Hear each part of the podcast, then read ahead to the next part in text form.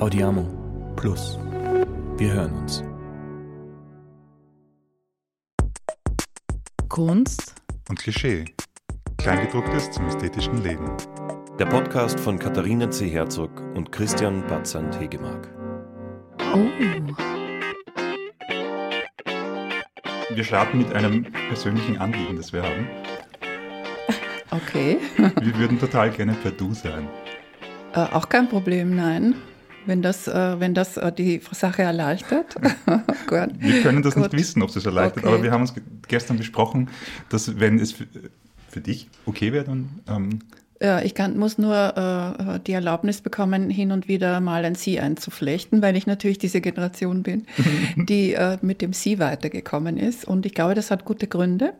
Und das erzählt ja auch sehr viel, dass ihr jetzt alle per Du sein wollt, während äh, in meiner Generation das Sie als Abstand von den viel größeren Abständen äh, einfach notwendig war. Wie bewertest du es? Das ist keine Bewertung, das ist eine historische äh, Rückschau, dass äh, eine Person, die sich von einer Kultur trennt, äh, mit dieser Kultur nicht per Du sein mag und kann. Also ich würde die Welt einteilen in die Generationen, die schreien gelassen wurden als Babys und die, die schon aufgenommen wurden oder nicht mehr nur nach dem äh, Vier-Stunden-Takt gefüttert wurden. Und äh, diese Schreilassbabys, wozu ich gehöre, äh, hatten gute Gründe per sie mit den Schreien lassenden. Ich habe immer gedacht, das hat was damit zu tun, dass man einfach sehr viel Respekt hat und zu dem anderen sehr aufschaut. Das ist rührend, weil das äh, setzt ja voraus, dass Personen sich das wirklich gut überlegen oder ein Gefühl haben dafür. Und das glaube ich ist es nicht. Mhm. Es ist Nähe und Ab Entfernung. Hm. Also wir sind sehr nahe, wenn wir per Du sind. Ja, das und ist so. Deswegen glaube ja, ich, wäre das ja. halt voll schön, wenn wir per Du sein könnten. Wobei ich schon das Problem habe, äh, in manchen Zusammenhängen äh, ist es mir dann zu nahe. Mhm. Aber ich bin ja auch schreien gelassen worden. Ich brauche Abstand. Das war auch tatsächlich mein Gedanke äh, gestern, dass wir diese Frage stimmigsterweise am Ende des Gesprächs führen würden, weil dann hätten wir annähernd eine Stunde miteinander verbracht und könnten das einschätzen, ob wir das wollen. Die Entscheidung, das aber vorher zu fragen, hat etwas leicht Idiotisches, ja. aber ähm, ja, dennoch haben wir sie... Was Überfallendes. ja, überfa ja, danke. Überfallendes. Aber ja, also ähm, von unserer Seite ist es natürlich ähm, die Intention ist gut, aber die Frage ist, ob die Situation schon dafür bereit ist. Naja, aber das dürft ihr euch jetzt nicht fragen. Wenn ihr per Du sein wollt, müsst ihr das auch tragen. Da ja. kann man jetzt nicht sagen, wir fragen uns was, sondern dann machen wir das. Super. Ich danke für die Klarheit. Okay. Sehr gut, dann machen wir das. Hallo. Hallo. Hallo Marlene. Genau, Oder Kevo. Genau. Servus Kevo. Genau. Ähm, ja, dann haben wir das geklärt mit dem Per Du sein. Jetzt musst du ähm, auspacken. Wir haben immer Gastgeschenke. Okay. Und wir haben da was kurzes, kleines besorgt. Glitzer, Glitzer, Raschel, Raschel. Ja, das sind zwei kleine Dinge. Es klingt nach Flaschen. oh, Nein, könnte es Alkohol ganz. sein? es ist immerhin Österreich. Es ist immerhin Österreich, ja. Also du hast mal bei einem Ö1-Interview gesagt, dass es dir darum geht, die Wahrheit zu entdecken ja. und genau hinzuschauen und Dinge zu beleuchten. Und das ist etwas, wo möglich es dir leichter fällt, Dinge noch genauer anzuschauen. Das ist nur eine kleine Kleinigkeit. Ah, ich weiß, was es ist. Es ist eine Lupe. Ja, genau. Wunderbar, das ist auch wirklich praktisch, weil ich habe eine auf meinem Schreibtisch und dann kann ich auch mal auf meinem Lesetisch eine haben. Also ich bedanke mich aufs Allerherzlichste und es ist, darf ich berichten, ein ganz wunderbares, elegantes, designtes Objekt mit Schwarz und der und diesem Glas dazwischen. Es ist großartig. Das freut uns. Vielen Dank. Ein zweites gibt es auch noch. Also es hat schon mit Glas zu tun. Ja, es gibt noch was Glas. Stimmt. Man könnte natürlich es auch als unglaublich kleines äh, so Heferl verstehen, wo man dann doch ein bisschen Cognac eingibt. Naja. Na, so weit kommen wir nicht. Nein, also das wollen wir nicht, weil es ist nicht äh, äh, äh, konkav ist raus. Wie heißt das andere? Konvex. Konvex ist zu wenig konvex. Damn. Kevo. Ja. Moment, es geht weiter. Und zwar, bitteschön. Ich komme jede Woche zu euch. Kill them with kindness. Ja, genau. wir, haben nämlich, wir haben nämlich das Gefühl, dass, dass, dass du Meinungen und Statements, dass deine Meinungen und Statements oft Anstoß geben für neue Sichtweisen. Und deswegen haben wir dir Murmeln, ähm, das ist Murmeln mitgebracht, weil du oft Steine ins Rollen bringst. Wunderbar. Und ich spiele Murmel mit meinen Enkelkindern. Das ist eine, da werde ich jetzt mit den Glas, durchsichtigen, herrlichen Glaskugeln werde ich punkten. Ja. In der Konkurrenz der Generationen. Vielen Dank. Ja, Aber sehr, sehr wohl überlegt. Vielen Dank. Mhm. Ja, muss das man hier, also, dass die Präsente sind äh, getätigt. Muss man hier nur noch kurz richtig crediten, das ist äh, beides von der Kevo. Das hat ja, sich die okay, Kevo überlegt. Gut. Da, sie hat davon berichtet mir, aber ich habe das nicht zu tun gehabt. Damit ist das Du schon sehr schön abgestützt, weil offenkundig hast du dir viele Gedanken gemacht und das äh, ist ja dann eine schon eine, eine, Nähe ist das. Das ist eine Nähe, genau. Ja. Ich habe mir auch viele Sachen angeschaut von dir und ich wollte dir eigentlich auch was Blaues kaufen. Ich habe gewusst, du magst Blau, weil dein Kasten in deinem Arbeitszimmer ist blau. Das ist richtig, ja. Und du hast heute auch was Blaues an. Lustig. Ich habe das gestern dem Christian gesagt. Ja, Blau ist eigentlich ganz lange Zeit meine verhasste Farbe gewesen dieses Unif Mädchenuniform blau, dieses mhm. immer blau angezogen als kleines Mädchen und nur für, für, also diese blauen Kleidchen, diese blauen Mäntelchen, diese blauen Schüchen, ähm, Lebenstechnisch äh, war die Kleidung äh, der erste Hinweis, weil wir natürlich in einer sehr katholischen äh, Familie von den äh, primären und sekundären Geschlechtsteilen uns nichts äh, ausdenken konnten, äh, war die Kleidung, die Unterscheidung im Geschlecht ganz stark. Und das Blau dieser, dieser Kleidung hat mich von meinen Brüdern entfernt und hat etwas anderes aus mir gemacht. Und deswegen war das sehr lange nicht, nicht zu machen und dass ich es trotzdem wieder trage, und zwar ein ziemlich spitzeres Blau als damals, ist eigentlich eine Art Versöhnung mit den Vorgängen. Ja. Aber hat man da nicht rosa getragen? Wie ist das? Nein, das gab es nicht. Rosa gab es gar nicht. Was haben die Burschen die, getragen? Die Babys haben rosa. Das ist ein Babyrosa. Die Burschen haben äh, grau. Grau. Graue Farblos. Hosen, graue Pullover, grau. Das, da war schon die Jeans, waren schon ein weiter Schritt mhm. in der Färbigkeit des männlichen Auftretens. Mhm. Ja, Christian, du musst mal den Gast heute vorstellen, den wir überhaupt da haben, weil wir haben jetzt schon, wir starten schon in das Gespräch hinein, aber. Das ist bei uns immer so. Also, ich lese ab. Marlene Strerowitz ist eine Autorin und Regisseurin, Studium der Slavistik und Kunstgeschichte. Sie schreibt Romane, Theaterstücke, Novellen und theoretische Schriften, sagt Wikipedia. Die feministisch orientierte Strerowitz gilt als eine der politisch engagiertesten deutschsprachigen Gegenwartsautorinnen. Wie kam es dazu? Wie würdest du dich selber beschreiben?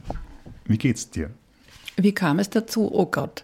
ähm, äh, es kam eben dazu und es ist ein Glück. Also ähm, es ist doch so, dass äh, eine Person dann oft auch nicht genug dazu beitragen kann, davon zu kommen. Das ist also gelungen äh, und ist ein Glück und eine Frage der Kraft, die auch nicht so äh, selbstverständlich abzurufen ist. Und mir geht's immer besser. Mhm. Ich würde dann da vielleicht gern ganz zu Beginn, ja. vielleicht nicht ganz, aber zu Beginn mhm. anfangen. Äh, wir kommen beide aus derselben ja. bürgerlichen Kleinstadt, ähm, die wir benennen oder nicht benennen können. Aber man kann es leicht nachlesen über, bei uns beiden. Ja. Dann sagt sie es halt. Baden bei Wien. Ja. Ich habe dort auch schon mal gewohnt. Also wir haben es schon. Das vergesse ich immer. Ja, ja, wir haben kurz gemerkt. Ähm, wie war es für dich dort? Äh, welchen Einfluss hat, hat das gehabt? Vielleicht die Stadt, vielleicht auch die Familie Inwiefern berührt das auch schon dein ursprüngliches Interesse zur Literatur? Also diese Stadt ist schon etwas Besonderes als die ehemalige Sommerresidenz des, der Kaiser Österreichs, was dann äh, unter Kaiser Franz Josef brachgefallen ist und ein ewiges, eine ewige Wunde in der, in der Identität dieser Stadt ist.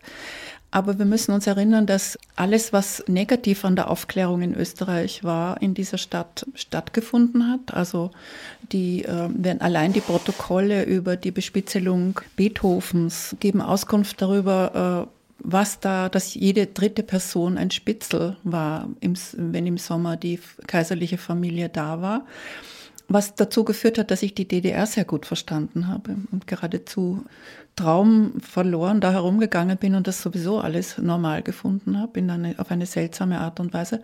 Aber das ist ein sehr verschlossener Ort, ein, ein enigmatisch äh, ein enigmatischer Ort, an dem äh, aber nichts ist. Also das Enigma ist das Nichts.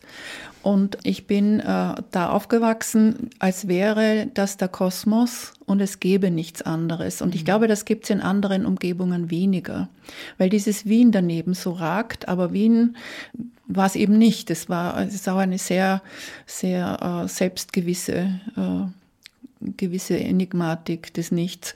Und durch die Situation mit dem, äh, mit, also das Katholische hat die Hauptkonfiguration betroffen. Ein Vater, der Lehrer und Schuldirektor ist, äh, entfernt eine kleine Person schon mal von der Gesellschaft. Das ist so. Und dann äh, war der ja noch Bürgermeister und ewig war der Bürgermeister. Und das war eine so äh, seltsame Pubertät dann, dass ähm, meine Großmutter hat nicht mehr mit mir gesprochen, weil die Gerüchte über mich so getobt haben und ich schon zwei uneheliche Kinder hatte mit 16, die im, im Tratsch äh, aufgetaucht sind. Also es war, es gab unglaubliche Geschichten, von denen ich nichts wusste, die aber dazu geführt haben, wie Leute mich auf der Straße angeschaut haben. Aber warum wurde sowas erzählt? Weil das, weil das interessant ist. Also eine, eine, eine Tochter eines, eines äh, wichtigen Manns, der nicht beliebt ist, mein Vater war nicht, nicht beliebt, der war geschätzt. Mhm. Das ist was anderes. Und äh, so ein Mädchen, das ist ein Erzählfetzen. Das war schon mit allen anderen so. Also das ist, äh, das ist jetzt nicht auf mich, das ist auf die junge Frau bezogen, die in der Öffentlichkeit steht. Das ist so wie ein Hollywood-Star oder was. Ja. Das mhm. wird einfach, vom, äh, die Sexualität wird vermutet und die wird auch, auch besprochen. Und auf der anderen Seite war ich so streng, ähm, gehalten, dass ich durfte sowieso nicht, also eigentlich, äh, wenn ich von muslimischen Erziehungen muss ich immer lachen, weil das äh, ist, das war viel schlimmer. Ähm, es gab keinen Schleier, aber es gab auch keinen Ausgang. Und wenn ich im Kaffeehaus saß, hat, der, hat jemand angerufen bei meinen Eltern und es gab wieder Hausarrest und es war, hat auch Hausarrest geheißen. Und das, äh, das war schon ein sehr, eine, eine, eine kleine Person bedrängende Situation, in der du nicht, ähm, eigentlich nicht Luft kriegst. Und die Frage war nur, gibst du, äh, gibst du nach und, und kriegst die zwei Kinder, die sie dir schon angedichtet haben, oder schaust du, dass du weiterkommst? Und es ist gelungen, weiterzukommen. Wie alt warst du, als du dann das erste Mal Mutter wurdest? Ich war dann 25. 25, ja. Also nicht 16. Nicht 16, nein, und auch entschlossen. ich muss sagen, nämlich ich habe auch diese, äh, da gab es eine ganz bestimmte Art von latenter Sexualisierung von allem, ohne dass darüber je gesprochen wurde. Ja, ich halte das für sehr katholisch, dass in diesen, in diesen kleinen, äh, kleineren äh, Communities gut verbreitbar ist. Das ist übrigens etwas, was jetzt kurz betreibt auch mit dieser Frage äh, äh, der Homosexualität, der, der Männergruppe, wie, wie, wie Babys in die Welt kommen und, und, und. Und das ist, das ist katholisch. Das ist schlicht diese, die hohe, die Übersexualisierung der Welt, die nicht mehr sichtbar ist, weil sie überall ist. Was haben Romane, was haben äh, Bücher für dich bedeutet in deinem Heranwachsen? Also ich war dieses äh, äh, kleine Mädchen, das alles gelesen hat. Ich hatte mit zehn die Kinderbibliothek ausgelesen und bekam die Erlaubnis, in der Erwachsenenbibliothek äh, zu lesen. Ich habe auch dort gearbeitet. Ich habe mein Leben lang immer gearbeitet. Also ich war, äh, das hieß Bücherkind. Da begab es nichts, außer dass du die Bücher umsonst ausleihen durftest. Und ich bin dreimal in der Woche in die Bibliothek gegangen und habe äh, die Bücher einsortiert wieder und, ähm, und habe dafür die Weltliteratur gelesen und war mit äh, zwölf fertig damit. Aber das ist normal. Das ist, wenn du, wenn, ähm, also ich sehe das jetzt, ähm, wenn die Harry Potters gelesen werden, äh, die sind ja auch im Nu ausgelesen und sind solche Schwarten. Also es war diese Art zu lesen, das ja. ist Flucht. Mhm. Das ist Flucht. in eine andere Welt oder was? Absolut. Mhm. Und, äh, und, ähm, und die Imagination, äh, also ich kann ja mit Filmen nicht viel anfangen oder zu viel eigentlich und äh, liebe es, in diesen selbstgemachten Filmen eines Romans äh, mich zu bewegen, wo ich ja auch äh, innehalten kann, also wo ich alles in der Hand habe eigentlich, alle Bewegungsformen. Und das finde ich ja auch die Überlegenheit der Literatur, dass du, du kannst das ähm, hinlegen, das Buch, und kannst in dem Bild stehen bleiben und dann kannst du es immer noch anders denken Und dann fangst du wieder an zu lesen und es wird wieder anders. Das ist einfach, das ist die Freiheit, die die bildgebenden Medien äh, genommen haben. Mhm. Mhm. Das verstehe ich voll gut. Wann hast du begonnen zu schreiben? Also ich habe immer geschrieben. Also das war, Schreiben war immer das, äh, was es dann geblieben ist, äh, Niederlegung. Also die Verfestigung von Sprache und mit 18 der erste Text, der fertig geschrieben wurde und bewusst eine, eine sich eine Aufgabe gestellt hat. Und warum hast du begonnen zu schreiben? Weil ich niederlegen wollte, also in die Sprache reißen, wie die Sonne durch eine Glasvase äh, auf eine weiße Fläche fällt. Hm. Und war dir dann klar, dass du Schriftstellerin werden willst, wie du dann geschrieben hast? Nein, ich wollte eigentlich Professorin für Slavistik werden. Also ich wollte eine akademische Karriere machen. Ich hielt das für absolut The Cat's Pajamas, wie das auf Englisch heißt. Und war da auf dem Weg, hätte aber ganz, äh, ich hätte mindestens ein Jahr nach Russland gehen müssen und war da schon verheiratet. Ich habe mit 20 geheiratet. Mhm. Und das habe ich getan, um vor der sexuellen Revolution davon zu kommen. Wie meinst du das? Damals haben äh, Männer, auch die netteren Männer, äh, die gedacht, äh, und es ist lustig, dass die, die, der Feminismus, äh, die Feminismen äh, äh, relativieren das jetzt und, und reflektieren das. es wurde uns gesagt, die Freiheit wäre in den One-Night-Stands. und wir sollten da doch Blitte Aro geben. Ja, also wir werden jetzt frei und jetzt müssen wir ficken. Also ich bin die Generation, die lernen musste, dass es diese Dauerbeziehung nicht mehr gibt. Ein riesiger soziologischer Vorgang, der nicht besprochen wird. Wir sind um die, ähm, um die Versorgung, äh, Versorgungsehe gebracht worden ohne dass wir dazu irgendetwas sagen hätten können. Und die äh, Scheidungsverhandlungen äh, in, in den äh, Ende der 70er Jahre. Da war ich auch noch in einer ÖVP-Kommission dabei und da wurde die Mutterrolle in Österreich gestrichen. Und äh, unsere Gesellschaft widerspiegelt das im Augenblick auch, dass nämlich, dass Kinder Großziehen ist keine Arbeit. Die Frau muss für sich selber sorgen äh, und muss das halt, das ist ihr Problem. Und genauso läuft das auch. Und äh, es ist ja doch auch interessant, dass die Rechts, Rechtsradikalen, die, die, die Neurechte, erst mit dem Kindergeld hier eine, eine Heilung dieses Zustands gebracht haben, während äh, die Bürgerlichen dafür gesorgt haben, dass die Frauen äh, in unglaubliche äh, chaotische Zustände geraten, weil die Rollen äh, überhaupt nicht, es gab überhaupt keine Rolle mehr, außer eben die äh, sexuell befreite Rolle. Und ich weiß schon, dass viele Frauen daran zugrunde gegangen sind, dass es dazu geführt hat, dass ganze Generationen in sich zusammengesunken sind und wieder einmal wurde das gesamte Potenzial verpufft oder geradezu gegen die Personen gerichtet. Äh, und es ist, wäre eigentlich eine Art Klassenkampf notwendig gewesen von den Frauen her. Und da waren die Interessen der einzelnen Parteien zu weit auseinander, weil die Linken natürlich überhaupt keine Interesse an einer Familienpolitik hatten, sondern äh, eben auch die einzelne Person, die sich in, in Gewerkschaften organisiert, bevorzugt hat. Und die Frau, wie sie, äh, unsere Frauenministerin, unsere erste, Donal. die Frau Donal, mhm. genau. Namen ist wirklich, äh, aber schon immer. Das ist jetzt kein, kein Zeichen von Verfall. Mhm. Im Gegenteil, es fällt mir mehr ein. Aber die Frau Donal war natürlich eine, die war eine Frauengewerkschafterin und hat uns äh, auch nur zum Teil Freiheit beschert. Naja, wahrscheinlich in dem damaligen System fast vielleicht sogar mehr, als man erwarten konnte. Nein, ich glaube, dass es wirklich äh, falsch gelaufen ist, dass es äh, andere andere Wege, das andere Wege. Also es hätte wirklich, ähm, äh, es wurde ja die die Familienpolitik nur über die Frauen erledigt und nicht gemeinschaftlich. Also es wäre schon notwendig gewesen damals und von Anfang an über die die Väter auch zu sprechen. Also die Familie, ja. das Familienoberhaupt ist ja über die äh, ÖVP-Politik geblieben. Es gibt ja immer noch die Wahl. Und das ist genau der Punkt, warum es nicht funktioniert. Und das ist letzten Endes der Punkt, an dem dann am Ende äh, der Femizid steht.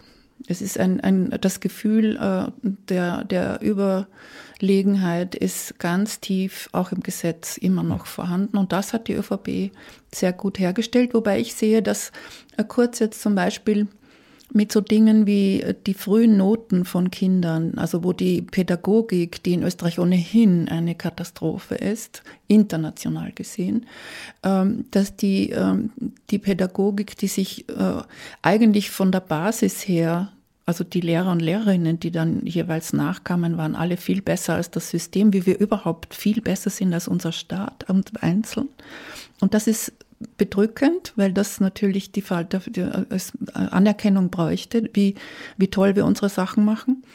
Aber die Pädagogik, äh, die jetzt die ersten zwei Jahre der Kinder äh, unbeschrieben lässt und nur über eine, eine Verschriftlichung der Beschreibung des Kindes das Kind in den Mittelpunkt stellt, wird über die Noten wieder der Vater in den Mittelpunkt gestellt. Das ist systemisch, ist das so. Der Staat stellt sich zwischen die Familie, also der, der, der Staat greift in die Familie ein, tief und verlangt äh, Satisfaktion von der Familie.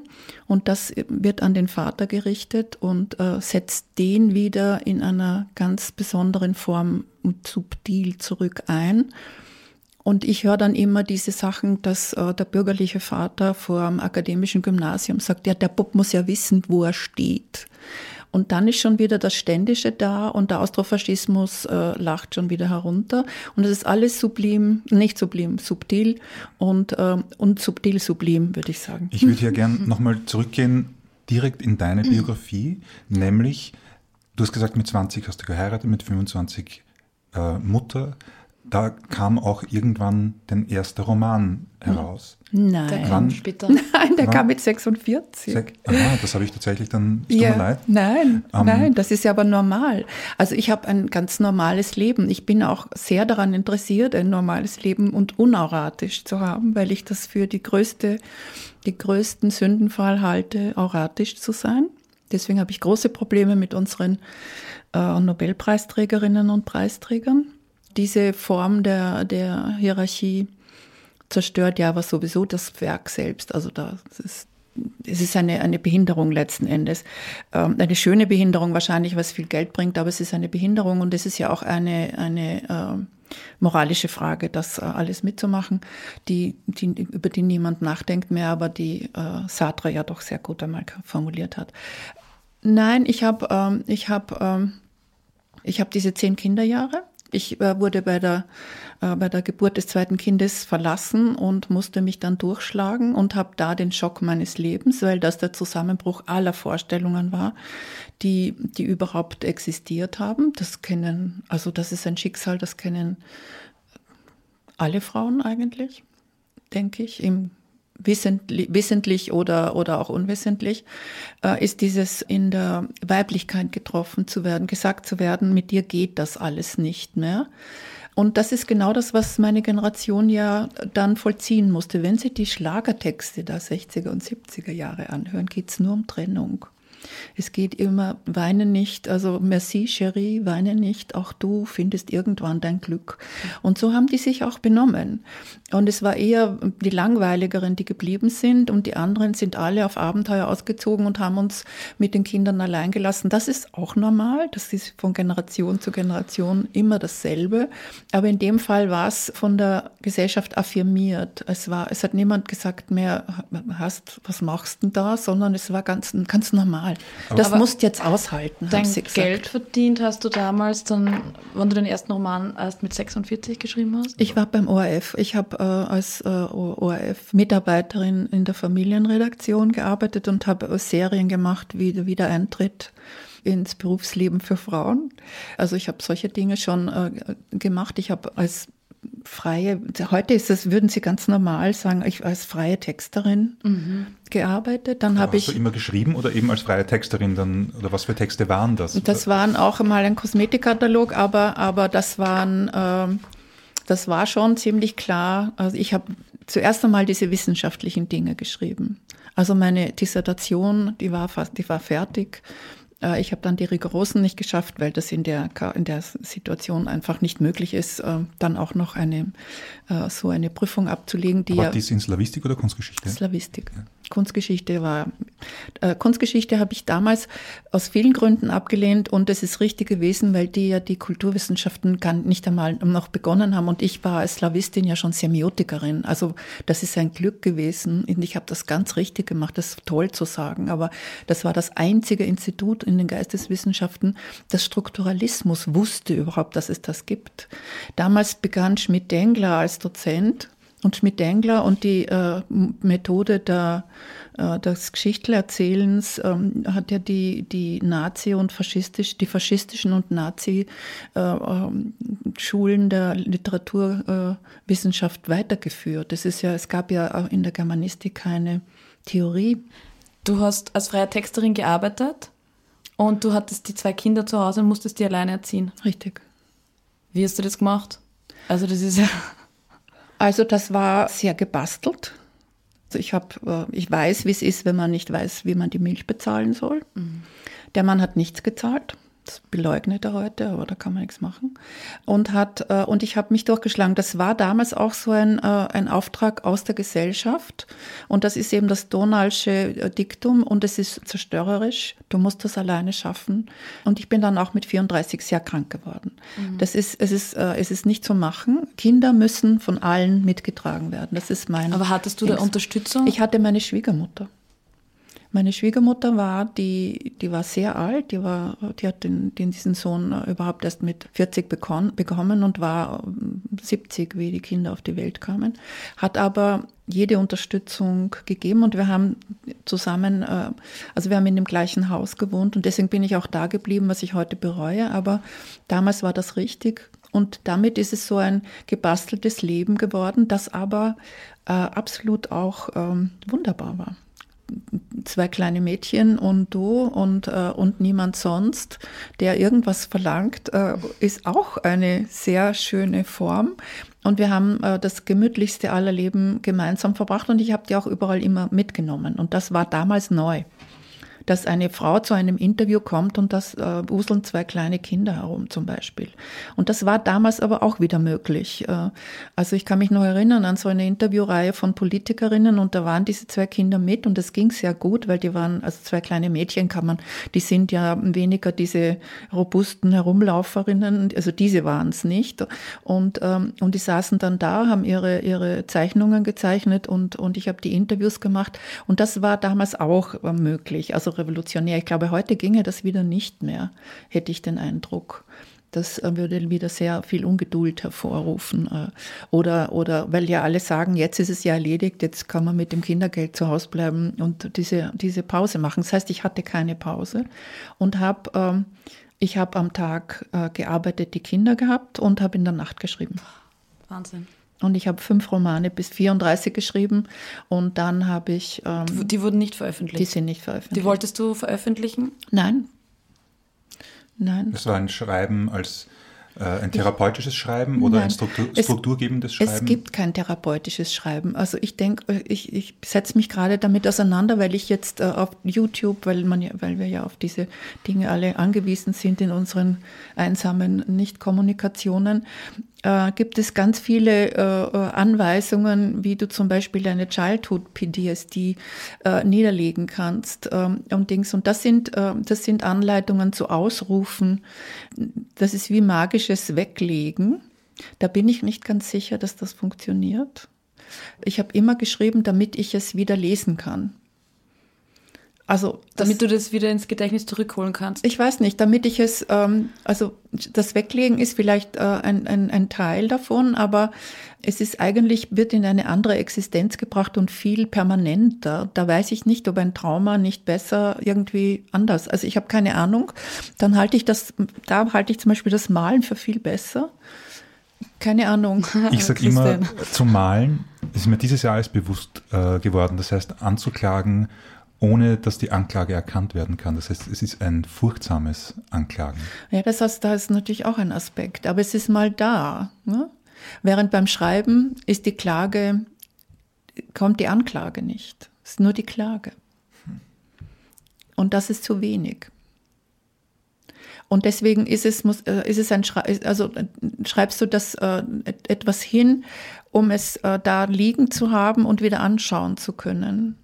Und es ist ja auch enigmatisch, es waren ja Gedichte auch sehr viele. Die Gedichte habe ich einmal zum Coleridge geschickt. Da hat mir der dann zurückgeschrieben, dass man von kleinen Komtessen nichts veröffentlicht und das war der Name. Ja, und das ist auch ganz falsch, weil die Familie ist sowieso nur Ritter und von Komtessen ist gar nichts die Rede, sieht man, dass sich niemand auskennt. Und, äh, und, äh, und, äh, und das war auch, und das war genau diese Grausamkeit, die der höheren Tochter gegenüber an den Tag gelegt wird. Und gegen die kämpfe ich, weil ich halte das für eine der größten, also eine dieser klassenkriegerischen Dinge, die über alles hinweggehen und wieder nur zerstörerisch äh, weiter tun und äh, nicht absehen von der Herkunft. Das wievielte Kind deiner Eltern warst du? Ich war das dritte Kind nach zwei Brüdern und das ist, die, glaube ich, das große Glück und das Unglück. Warum meinst du? Ich war das äh, Ghost Child, habe ich den Eindruck. Nach mir kam eine Schwester und dann kamen noch zwei Brüder und ich glaube, ich war eigentlich nicht da. Ich glaube, ich war nicht da, ja und habe hauptsächlich in der Identifikation mit diesen Brüdern gelebt und war immer empört, weil ich konnte besser auf den Kirschbaum klettern und niemand hat gesagt großartig, während wenn mein dicker Bruder Christian hinaufgekommen ist, haben alle geklatscht. Also später wurden das ja dann die Kinder, von denen es keine Fotos gab. Ne, die gibt's schon, ja. Nein, nein, es war nicht so un es war mein, mein Vater war von einer von einer harschen alttestamentarischen Gerechtigkeit und äh, das wäre nicht der Fall gewesen. Aber äh, eine, eine, eine besondere äh, Zuwendung als diese Person, die nun diese und diese Bedürfnisse hat, äh, das gab es sicher nicht. Ich glaube aber auch für meine Brüder nicht. Das waren schematische Formen. Wie schreibt man ein Buch? Naja, da gehst du. Sehr guter Übergang, Christian. I'm trying to, to, aim for the next. Da, da nimmst du dir vor, dass du ein Buch schreiben möchtest, dann überlegst du, äh, was jetzt richtig wäre, dann überlegst du, wofür du Material hast, was kannst du überhaupt, und dann gehst du ein Jahr herum und überlegst und dann schreibst du es. Das hört sich so leicht an.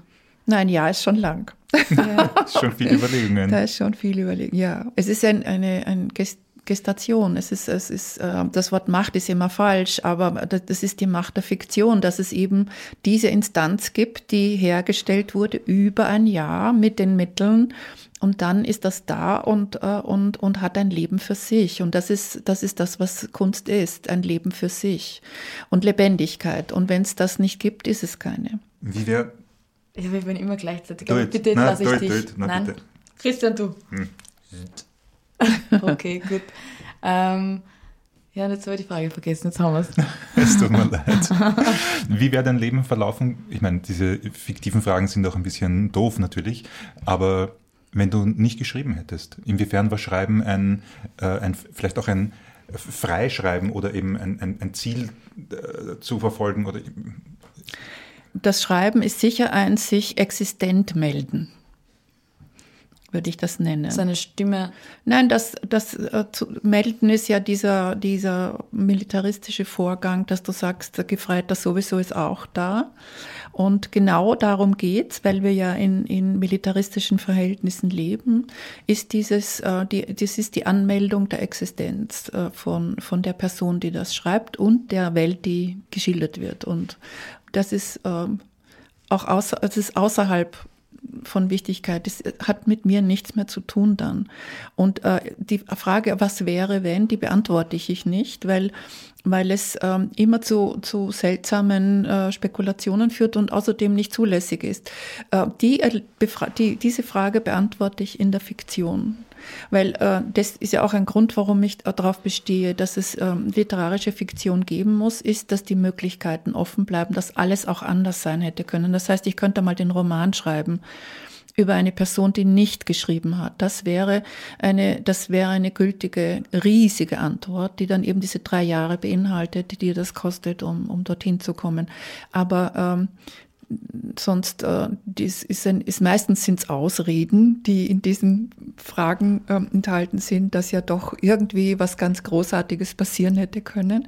Und ähm, das ist schön, wenn Leute sich damit beruhigen müssen. Wenn sie jünger sind, können sie immer noch die Hoffnung haben, dass es irgendwas ist und wo wir wissen ja, wie zerstörerisch Hoffnung ist. Also insgesamt äh, nein, Diese Vorstellung gibt es auch gar nicht. Und ich bin auch selbst oft erstaunt, mit welchem äh, absoluten äh, Elefantentrampelschritt ich das gemacht habe äh, und durchgesetzt habe, auch gegen mich natürlich. Ich hätte ja auch wieder heiraten können und mich versorgen lassen. Das war ja nicht möchte, unmöglich. möchte nur kurz anknüpfen und zwar die Frage von vorher ist mir wieder eingefallen. Und zwar, wenn man freie Texte schreibt und man hat zwei Kinder zu Hause und man schreibt Bücher und dann veröffentlicht man die aber nicht. Aber wo, wie ist der Moment dann entstanden, dass man sagt, okay, dieses eine Buch möchte ich jetzt der Welt zeigen? Oder, oder wie war dieser Moment? Hat man da einen Verlag gesucht oder endlich einen gefunden? Wie war das damals als Frau? Ich glaube, ich habe äh, irgendwann ein kleines Hörspiel geschrieben. Ich kannte Thomas Bernhard und habe über den mich lustig machend ein Hörspiel geschrieben. Es war aber mit dieser ganzen tiefen hat und mit wie man mit dem geredet hat. Und äh, dann habe ich das zurückbekommen, das 79, glaube ich. Wir bedanken uns herzlich, dass Sie an dem Wettbewerb für ein komisches Hörspiel teilgenommen haben, ist nicht weiter aufgenommen worden oder so. Äh, das war so, das waren diese, da habe ich mich Karl M. Herbst genannt. Ich habe schon gewusst, warum ein Mann, also, also ist eh klar. Ein männliches alter Ego. Mhm. Ja, klar. Also das, das, also diese, ist, ich habe mir wahnsinnig viel geschrieben. Also äh, die Nächte sind lang. Aber den, zum Beispiel den ersten Prosatext, nennen wir es jetzt nicht Roman, der hieß äh, die, die Gebrauchsanweisung. Das ist flutende äh, lyrische Prosa, wo ich selber nach zwei Jahren schon nicht mehr wusste genau, was es bedeutet. Es war wunderschön, aber es war eben Dings. Das ist das, was die Mayröcker macht und das wollte ich nicht machen. Ich wollte nicht sinnlos werden. Und das ist auch das, was anti-avantgardistisch ist. Ich wollte immer, dass es teilbarer Inhalt ist.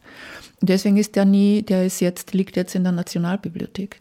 Den kann man schon anschauen, aber das ähm, weiß ich nicht, was das wem bringt. Also keine Ahnung. Und dann gab es weitere und dann ist die Prosa immer schlechter geworden. Es ist ein, ein Abstieg eigentlich und das hat auch mit dem Leben zu tun. Es wurde immer schwieriger. Ich habe dann als Sekretärin gearbeitet, als PR-Mitarbeiterin. Ähm, ich habe als Assistentin der Geschäftsleitung in einer Werbeagentur bin ich gesessen und musste den Siegelring tragen und mit den langen blonden Haaren und die Jagdtermine des äh, Direktors da oder wie hieß der CEO äh, organisieren und das war alles betrüblich vermindernd äh, und absolut äh, das, was ich gerade jetzt äh, in der Welt feststelle, exhausting. Das ist das beste Wort dafür. Ich finde es ein wunderbares, exhausting. Und, äh, und deswegen bin ich dann vier, mit 34 auch dann so krank geworden, lag wahnsinnig lang im Spital und hatte Angst, meinen, äh, äh, eine, eine Gehirnhautentzündung, eine allergische, und hatte Angst, dass ich sowieso jetzt äh, wahnsinnig werde oder alles verliere und habe da Hörspiele gehört. Und äh, da gab es gerade diese Preise, da wurden die preisgekröntesten äh, Hörspiele gespielt. Und da dachte ich mir, und zwar wirklich so, das kannst auch. Hm. Und habe mich hingesetzt und habe äh, Drama, also äh, äh, Repliken im Krankenhaus? Nein, dann okay. zu Hause. Nein, das war schon alles sehr mühsam. Ja. Und habe mich hingesetzt und habe dieses erste äh, Hörspiel, das ist eigentlich ein kleines Theaterstück geschrieben. Und das hat sofort äh, dann einen Preis bekommen, ist sofort beim SWR angenommen worden. Also ich habe die Karriere nie in Österreich gemacht. SWR war damals ähm, der Chimborazo der Hörspieldramaturgie und, äh, und die Karriere hat einfach ganz oben begonnen. Da war aber ich hat, 36. Aber hattest du da schon Connections zu diesen Gar Menschen? Nein. Du hast es einfach eingereicht. ich habe das, ja. Unter deinem Namen? Unter meinem Namen, ja. Und ähm, dann war ich eh schon da. In Deutschland jedenfalls. Weil du vorher eben gesagt hast, zu schreiben, da ging es auch darum, sich existent zu machen. Und das Erste, was ich da, äh, meine erste Assoziation, als du das gesagt hast, war, naja, aber existent machen oder sich melden, be benötigt ja auch ein Gegenüber, das die Existenz wahrnimmt. Und äh, deswegen wäre vorher meine Frage gewesen, wie bist du zur Sichtbarkeit gekommen? Du hast gesagt, du konntest sehr weit oben anfangen. Das ist ja auch ein... Ich konnte nicht, ich habe. Ah. Das ist äh, was anderes. Also das ist. Erklär das bitte. Aus der Logik dieser unglaublich langen Vorbereitung und, und, und Selbsterlernung und der ganzen Krisen, die durchgemacht waren, war das eben, ist es eben reif. Es ist eben richtig gewesen. Und deshalb ja nicht ich, sondern es ist, es ist so ist es geschehen. Also, und mhm. das kann natürlich sein, dass das für jemanden nicht geschieht. Und das ist dann auch ein Weg. Und ich halte das jetzt nicht für Also ich habe ja nicht das Gefühl von Aufstieg oder Abstieg, sondern das ist ein Weg, sondern ich hätte weitergeschrieben. Also ich muss jetzt nicht sagen, ich habe irgendwer hat jetzt gesagt, es gibt mich. Ja, ich muss es mir ja selber also ich musste es mir ja selber als Frau meiner Generation, und das kommt sehr oft vor, und das fällt mir dann auch selber auf, und es gibt auch Arbeiten darüber. Alle Frauen in meinen Stücken sagen irgendwann und auch in den Romanen, ich habe das Gefühl, ich existiere gar nicht. Und dieses fehlende Ich für Frauen, das ist ja noch nicht gelöst, das ist ja noch nicht durch, es ist ja noch nicht gesellschaftlich gegeben, machttechnisch sowieso nicht. Äh, jede äh, Vorstandsvorsitzende ist ein Sitzungsmann. Da brauchen wir uns jetzt überhaupt keine Vorstellungen machen, dass es da etwas gelungen ist, was ich bin schon aufgebrochen, dass es eine andere Welt geben muss, in der äh, ich nichts äh, ich so sein kann, wie ich denke als Frau mit allem rundherum sein kann. Meinetwegen auch mit dem Pink, ja. Und da, deswegen finde ich manche Entwicklungen hinreißend, dass, dass jetzt ein kleines Mädchen drei, drei Jahre mit in Pink herumläuft, okay, äh, ist natürlich Marketing, aber auch was anderes. Und da gibt es viel, also gibt es Freiheiten, von denen nicht geträumt werden konnte nicht einmal geträumt werden konnte. Und es geht schon, und das, das, nehme ich schon an, dass es eine, eine, das ist auch das Armselige an einem Leben aus einer autoritären Familie, das ja immer armselig bleibt, auch auf einer gewissen Ebene. Und besser du gibst es dir zu, als du verbirgst es, ist auch immer der Appell an den Vater zu sagen, es gibt dich. Natürlich. Nur die Verarbeitung ist halt ziemlich hochstehend geworden. Und ich war irgendwie schon gerührt. Mein, äh, meine Eltern haben nie mit mir gesprochen über, was ich tue. Mein Vater hat mich einmal gefragt, was ich mit diesen Punkten auf will eigentlich dachte ich mir, aha, die sind nie zu einer Lesung gekommen. Die haben Dings, meine, meine Mutter hat aber Zeitungsausschnitte gesammelt und mein Vater hatte, äh, also nach seinem Tod fand ich äh, auf seinem, auf seinem Nachtkastel alle meine Bücher gestapelt. Ähm, ich will jetzt daraus nicht ableiten, dass es gelesen hat, aber dieser Appell zu sagen, äh, ja, Marlene, ja, du bist auch da, der ist mir damit auch klar geworden. Und natürlich gelingt das nie weil sonst wäre es ja, wär's ja schon nicht so gewesen. Aber warum hat er das nicht zugegeben, dass er stolz ist oder, oder dass, er, dass er sich sieht? Oder ich kann es nicht. Also ich glaube, autoritäre Eltern haben natürlich alle Probleme der Welt mit, äh, mit die sind ja narzisstisch, die sind ja systemisch narzisstisch. Und wenn du jetzt äh, zwar ihnen narzisstisch Narcissist Supply lieferst, aber damit sagst, dass sie narzisstisch sind, weil sie selber nicht unbedingt sind, ist das ein großes Problem. Und darüber sollten ganz viele Romane geschrieben werden, was das heißt. Das interessiert mich jetzt nicht, aber es ist ein ganz wichtiges Problem für die Männer. Die narzisstischen Frauen behandle ich eh, aber es ist ein großes Problem für die Männer, weil, ähm, weil das heißt, du bist nie klein. Du kannst nie klein sein. Du kannst nie sagen, ich leide jetzt. Ja? Und das ist eine solche Beraubung. Ich würde mich da äh, unglaublich aufregen als Mann, weil es ist die, die Landschaft der Emotionen ist so schmal und so, so unerreichbar für die Person in diesen, in diesen Verhältnissen. Und ein österreichischer Mann lebt in diesen Verhältnissen. Kurz ist äh, absolut äh, das Symptom dieser narzisstischen Persönlichkeitsstörung, die systemisch über Jahrhunderte eingebläut wurde. Dass man als Mann nicht klein und schwach sein darf. Jetzt schauen wir doch mal. Äh, ich glaube, 1866 wird äh, die allgemeine Wehrpflicht eingeführt, 1908 das allgemeine Wahlrecht. Davor durften äh, mal die reicheren Männer wählen.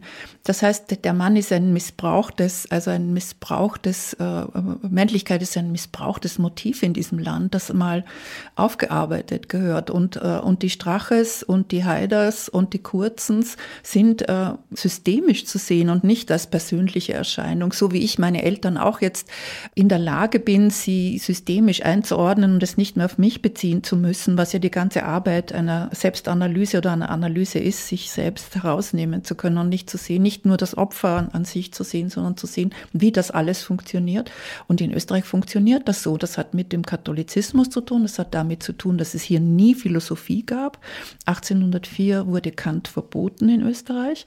Das hat dazu geführt, dass er privat zwar äh, gelesen wurde, aber im, in der Pädagogik, in der, auf der Universität, in der, in, im Denken keine, keine kritische, kein kritisches Denken, immer nur affirmatives, äh, Leibnizsches Denken. Leibniz sagt, äh, diese Welt ist die beste aller möglichen Welten. Das ist für ein Regime wie die Habsburger wunderbar, weil dann sind sie nämlich total richtig, und zwar total.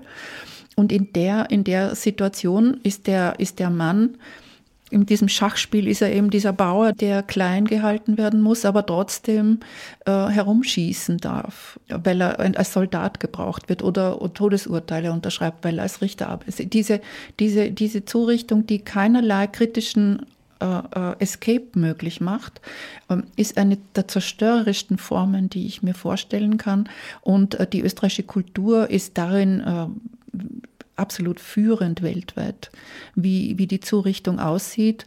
Nur weil es so klein ist und so herzig jetzt, äh, ist es äh, wurscht. Ich habe unlängst mit Personen aus ähm, Zagreb eine lange Diskussion gehabt und wir haben festgestellt, dass bei ihnen die Folgen der Monarchie auch gerade jetzt herauskommen. Das ist ja, sind ja lange Linien, mit denen wir zu tun haben. Und dass die österreichische äh, Normalvolksschule, die ja überall gleich war, aber die von der Kirche, also von der Kirche, äh, also mit diesem Herbartianismus und allem drum und dran, dass das da sehr ähnliche Auswirkungen hat. Das heißt, diese Donaumonarchie, die da faschistischerweise von Bussex und Co. Äh, äh, ausgelobt wird, ist im Grunde eine Zerstörungsmaschine gewesen, für die wirklich nur Kafka das Archiv darstellt.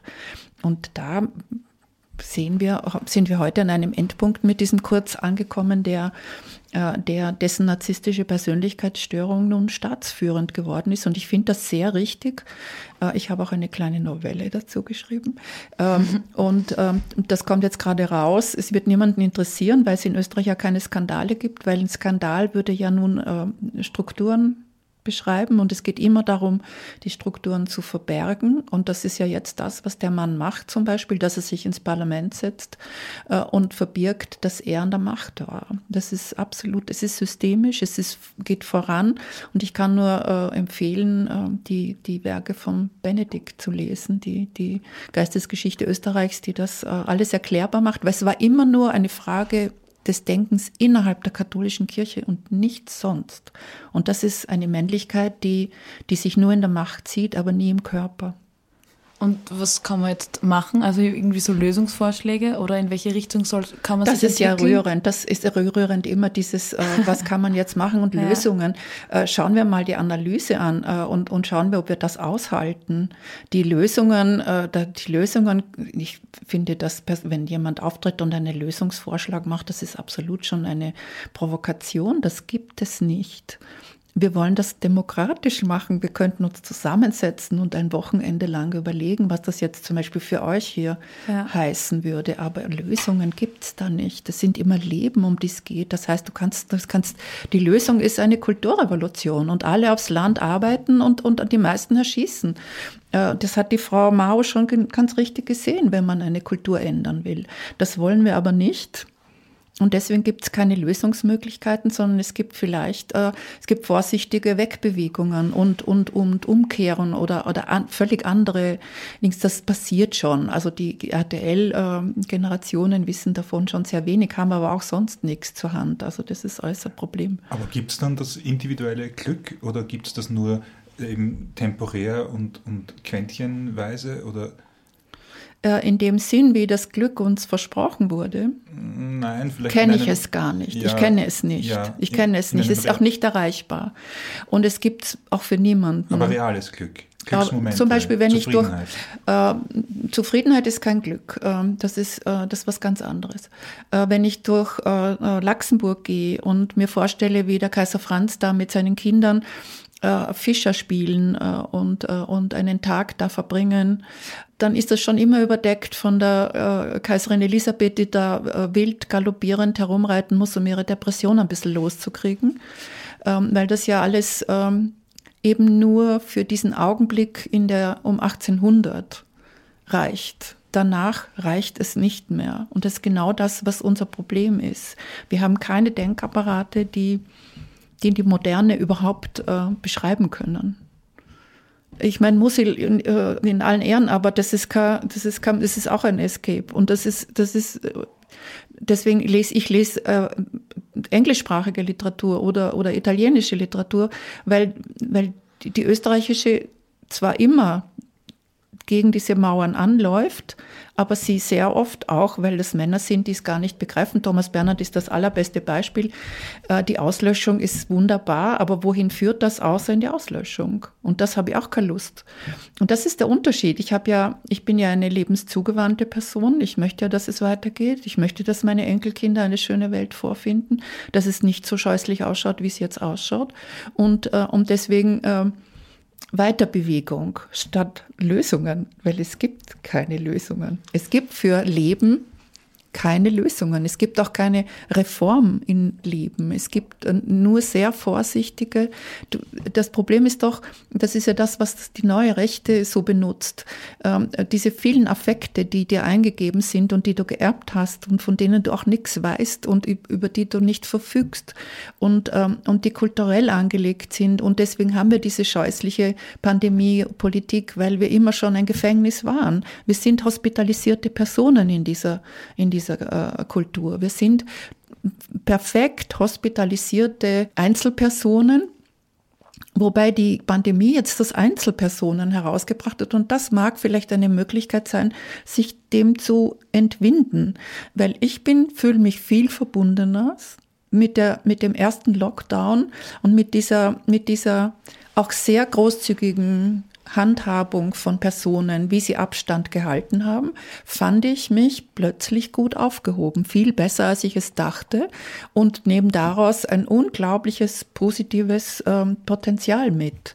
Äh, und es gibt so viel mehr nette Menschen als grausliche.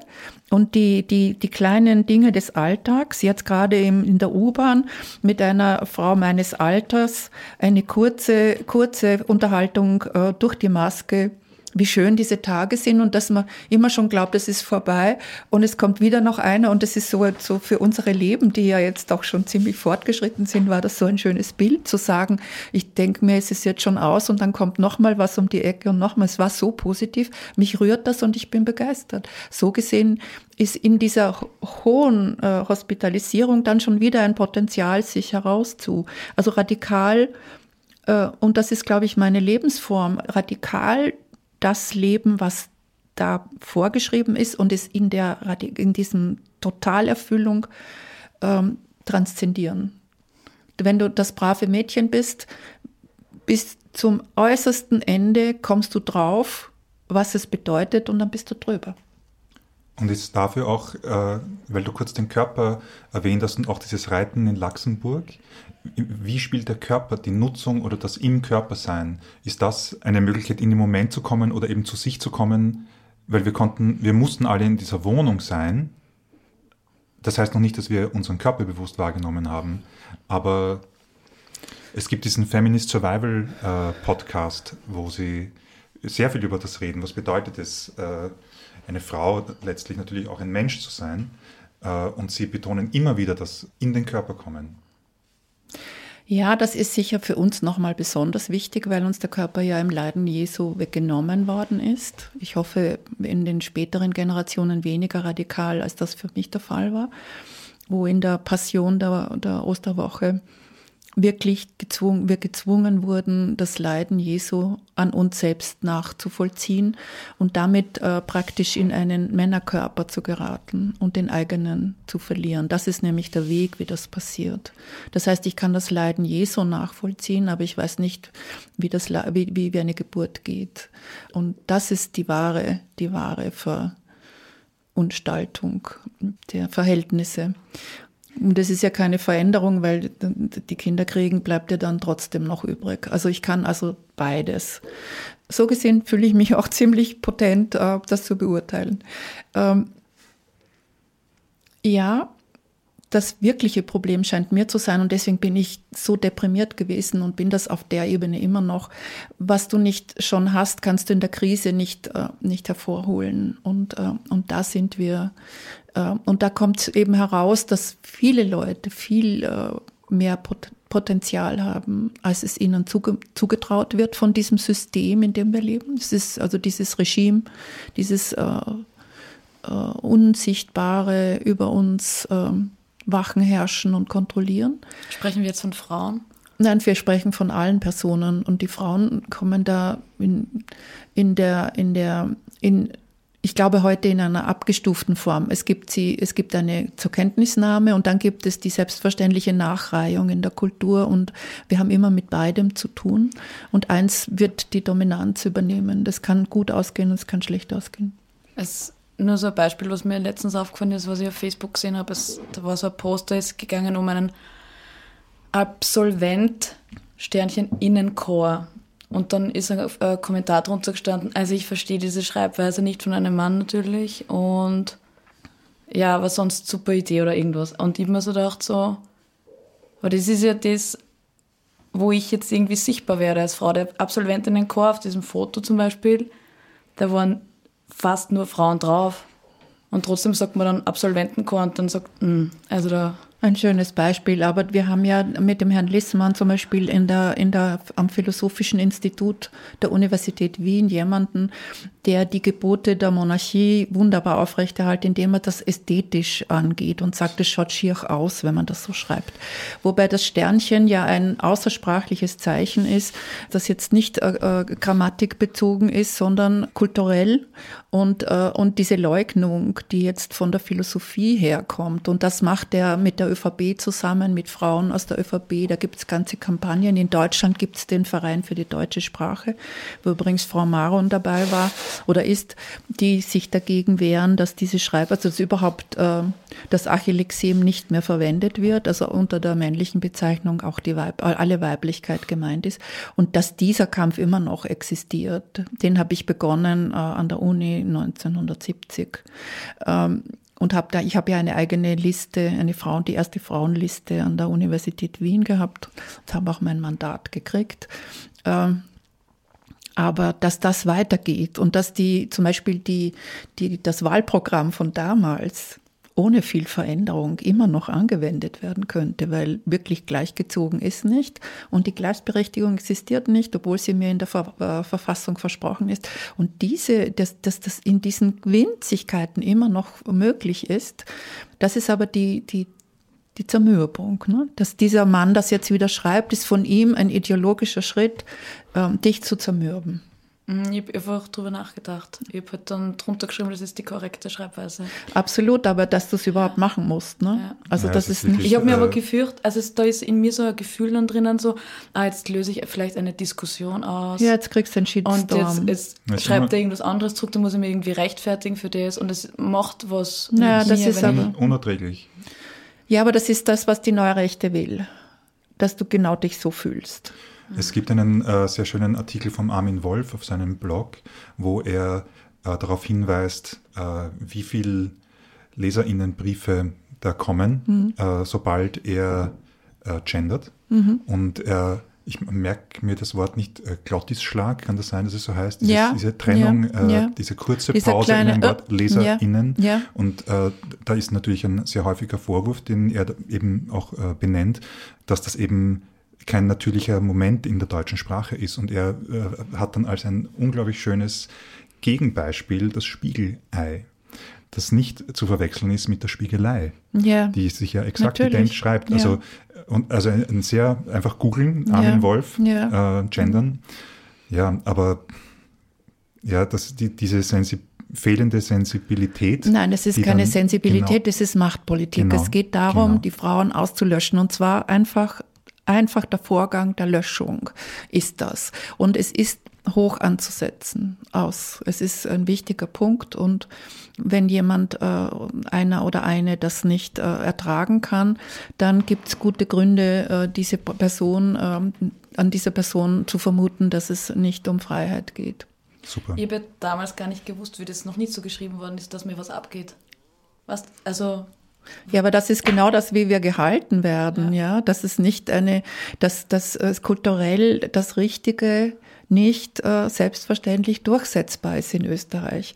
Du kommst ja hier und deswegen hat's der Kurz ja so gut in dieser verschlammten verschlammten, also in dieser systemisch verschlammten, schlammigen Kultur ist ja zum Beispiel der Satz, wir posten doch auch alles so, äh, die, die Eintrittskarte in alle Korruption und damit in die, in die Eliten. Und das ist der Zugang zur Macht ist über diese Schlamm, äh, über Schlammwege. Und wenn du hier sagst, äh, äh, ich möchte über Moral sprechen, dann reißen alle die Hände in die Höhe und sagen, Moralin sauer, nein, sowas und das haben wir, das können wir nicht und das werden wir nicht. Und in Wirklichkeit ist es aber die Aufgabe der Philosophie, zum Beispiel eben Moral und Ethik mal für uns ein bisschen anzureißen und uns Lösungsmöglichkeiten da schon schon lösungsmöglich, weil die, wenn er im Text ist natürlich ein Vorschlag drinnen. Gelebt ist die Lösung nicht möglich. Also dieses sich, sich vollkommen lösen äh, von etwas geht nicht. Das, das ist meine Lebenserfahrung. Du kannst es, dieses äh, Gemachte an, an dir selber, ähm, die Perspektive, ne, du kannst die Perspektive auf dich ändern, aber du kannst dich nicht davon befreien, also davon loseisen, ähm, dass du jetzt in dieser Form von Familie groß geworden bist. Und äh, das ist aber auch demokratisches Denken. Du musst dir ja selber freigeben, dass es so ist, wie es ist. Du bist eben in dieser Familie aufgewachsen und das nimmst du jetzt demokratisch und sagst, du befreist dich jetzt selbst von allen äh, Hindernissen der Herkunft. Und das ist ein wunderbarer Vorgang. Und Demokratie wäre dann, wenn sie so gedacht wird, ja auch ein wunderbarer Zustand. Ähm, wir sollten langsam Schluss zum Ende machen. kommen. Ja, Aber Kleber, Schluss machen. Kleber, du hast am Ende noch so viele, da hast du noch wunderschöne Fragen. Also äh, was auch immer wir noch machen wollen, wir können es machen. Aber wir sind jetzt auf über einer Stunde. Na eben, dann machen wir Schluss.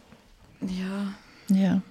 Ach, wir können ja, wir können ja wieder einmal. Ich glaube auch, es gibt da einige Themen. Wir sagen das immer, aber wir machen es dann nie. Nein, das aber nicht. Das, das ist, ist bisher noch nicht passiert. Ja, das ja. ist euer Problem. Genau.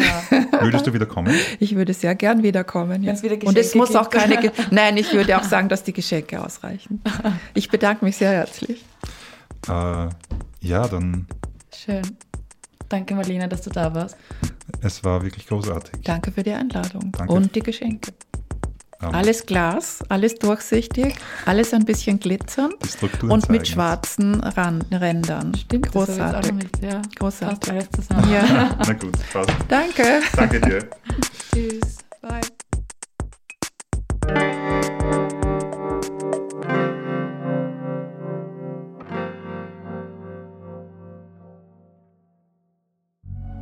Audiamo Plus. Wir hören uns.